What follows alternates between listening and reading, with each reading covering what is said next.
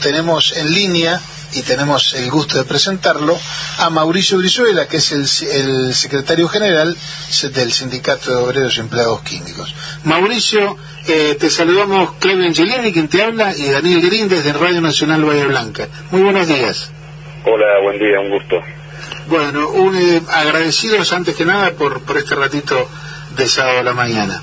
Bueno, tal como estaba anticipando recién, el motivo central de la nota era que consideramos un logro, entre otros de ustedes, el haber podido frenar este, este cierre de esta planta. Contanos un poco.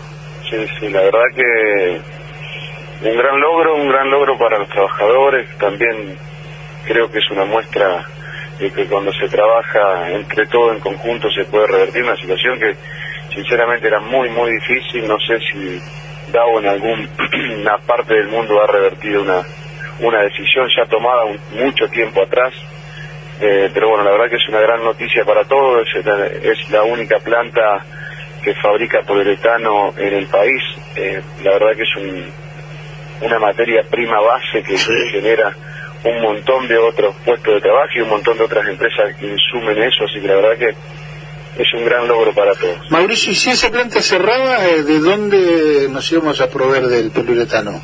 ¿Hay, otra industria que lo haga? Desde Brasil, desde Brasil. Dow, en, el único está en, o Estados Unidos, Brasil se fabrica eso, así que bueno, la idea de Dow en su momento y el comunicado decía que iban a importar eh, desde la planta que tienen en Guarujá, Brasil, y bueno, la verdad que todo lo que eso genera, ¿no? Eh, perder eh, industria nacional, lo que se paga en pesos se tenía que empezar a importar en dólares, y bueno, tanto tan necesario tenemos los pocos dólares que, que hay, bueno, la verdad que empezar a, necesitar eso. Te digo, acá nomás en Santa Fe son 23 grandes empresas que, que hay que consumen de, de lo que es el DAO. A nivel nacional no te puedo decir, pero la verdad que era una gran pérdida de, de dólares y una gran pérdida para, para la industria nacional. Seguramente toda la línea. Dani Green eh, te saluda, Mauricio.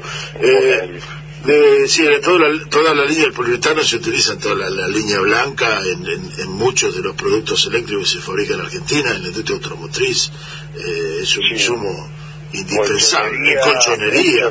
Mucho, en la construcción, hoy, hoy todo lo que es construcción en seco, o todo lo que son para hacer los techos térmicos, las paredes térmicas, son todos esos paneles, todo, poliuretano. La verdad que es una, era una gran pérdida, por eso nosotros decíamos que era una empresa rentable, y ellos planteaban que bueno que la competencia está con Dow mismo lo que produce en Brasil. Lo que pasa es que en Brasil la planta es mucho más grande y bueno, que sabemos que los costos cuando eh, tenés mayor eh, capacidad de producción eh, eh, bajan. Pero bueno, creo que se llegó a un entendimiento tanto con la provincia, con la nación, después de que la nación había jugado fuerte también con, con una cautelar, la provincia en la Cámara de Senadores había sacado la media sanción eh, para la utilidad pública con posibilidad de expropiación, así que bueno, me parece que se juntaron todos y, vuelvo a repetir, me parece que tiene que ser un ejemplo que cuando se trabaja en conjunto se pueden lograr eh, grandes cosas. Y bueno, nosotros ahora, y el otro día lo hablábamos con el ministro de, Producción que está por venir a, a la planta, eh, acá hay una, la única refinería de Santa Fe, también se cerró en la época de Macri, bueno, me parece que eso sería el otro objetivo que tendríamos como Santa santafesinos, sinceramente. Sí, y, y acá quiero, digamos, nosotros en Bahía Blanca tenemos una planta muy grande de, la, Chemical que es PBB Bahía Blanca, digamos, y que la, la, es la más grande de Sudamérica la que tiene. Eh, y, y entonces había una especie de, de, de oferta de que los santafesinos viniesen a trabajar a Bahía Blanca. Sí, a ver. Un reacomodamiento total, si estás en Santa Fe, estás en Bahía, se parece. Son 900 kilómetros nomás. Son 900 kilómetros, acá no le decimos liso, a la, por acá lo llamamos chop, no decimos liso, pero bueno. Sí, la verdad que bueno, nosotros eso lo habíamos hablado con el ministro, que después se puso a disposición, nos había molestado mucho y él me nos había dicho que lo habían sacado de contexto en ese sentido porque la verdad que se perdió la industria nacional como estábamos hablando y también reinsertar una familia es muy difícil y bueno, ojalá que, tengan ustedes la posibilidad que Bahía Blanca siga tomando personal, pero sabíamos que 120 familias era imposible que, se puedan reinsertar. Sí, no, no, no es algo que esté caracterizando este momento de, de tomando personal. Puede ser si terminan haciendo la tan anunciada ampliación que esto le sea necesario, pero pasó a ser un eh, anuncio que trascendió varios presidentes, ya lo, la ampliación de la DAO. Si, mal no recuerdo fue ya por 2014 que eh, empezó, por ahí. Este. Empezó por ahí, lo hizo Macri en dos oportunidades. Este, solo falta Alberto que anuncie, bueno, en algún momento eh, ocurrirá esto. El gasoducto es el que está marcando esto. Eh, nosotros estamos acá comunicándonos desde Bahía Blanca a Santa Fe y me gustaría ver tu punto de vista, porque estamos comunicándonos y viendo un problema esquivando Buenos Aires. Eh, ¿Cómo se ve desde Santa Fe este esquema del centralismo y que mira y piensa que es lo mismo Santa Fe que Bahía Blanca? Bueno, eso es lo que también se, se puso en esto muy, muy a flor. A ver, eh, yo creo que por lo menos lo que pasa en Santa Fe, lo que planteamos, lo que por eso te planteaba de la refinería. Santa Fe se ha quedado mucho en los últimos tiempos y bueno, hoy te decían, bueno, te traslado a Bahía Blanca y, la refinería la hago en Doxugo, La Plata, entonces son provincias, Neuquén también se está, a ver, sobre provincias petroleras, nosotros en Santa Fe sale el 80% del biodiesel, y las petroleras han hecho un gran lobby para, para cerrar, para bajar, para que no sea negocio el, biodiesel.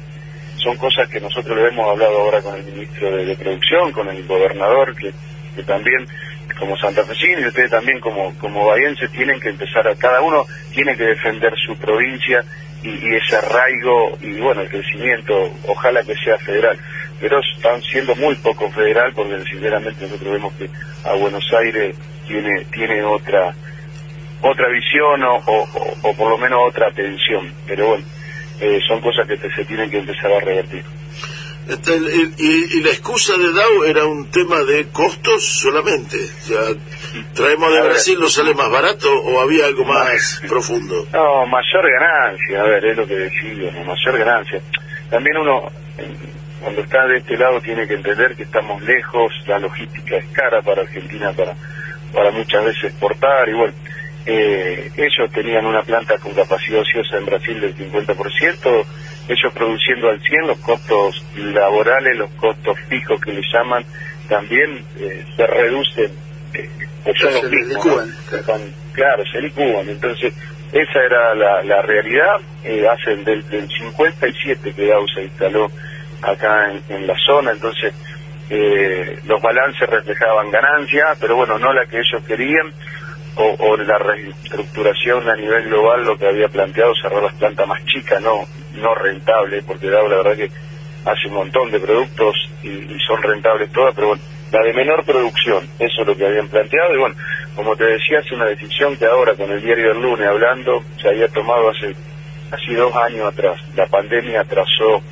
la, la decisión y bueno eh, por eso la verdad que fue un gran logro y es muy difícil, nosotros estamos en contacto con un consejo laboral de Norteamérica donde se juntan todos los secretarios de, de las DAO y, del FON del mundo y nos decían que es la primera vez que, que DAO revierte una decisión de esa, pero también eh, son claros que en Estados Unidos no pueden cerrar ni hacer lo mismo que acá. Claro, eso demuestra, como vos decías al principio, ¿no? que en definitiva cuando hay un interés común y se trabaja organizadamente, eh, hay cosas que se pueden lograr aunque parezcan imposibles en principio.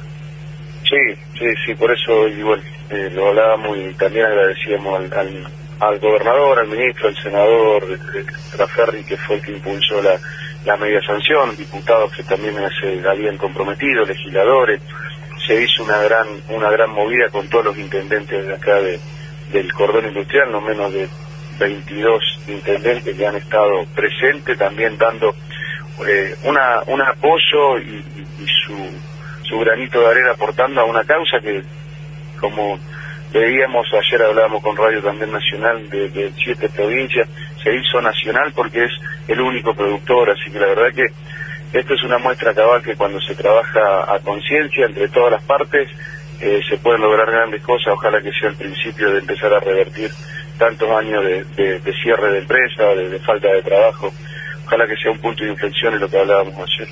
Ojalá. Mauricio, te agradecemos infinitamente este rato eh, y bueno, estamos a disposición para lo que quieran comunicar por este lado del sur de la patria. Dale, dale, muchísimas gracias. Hasta luego. Te mandamos un abrazo muy grande. Un abrazo, Mauricio, gracias.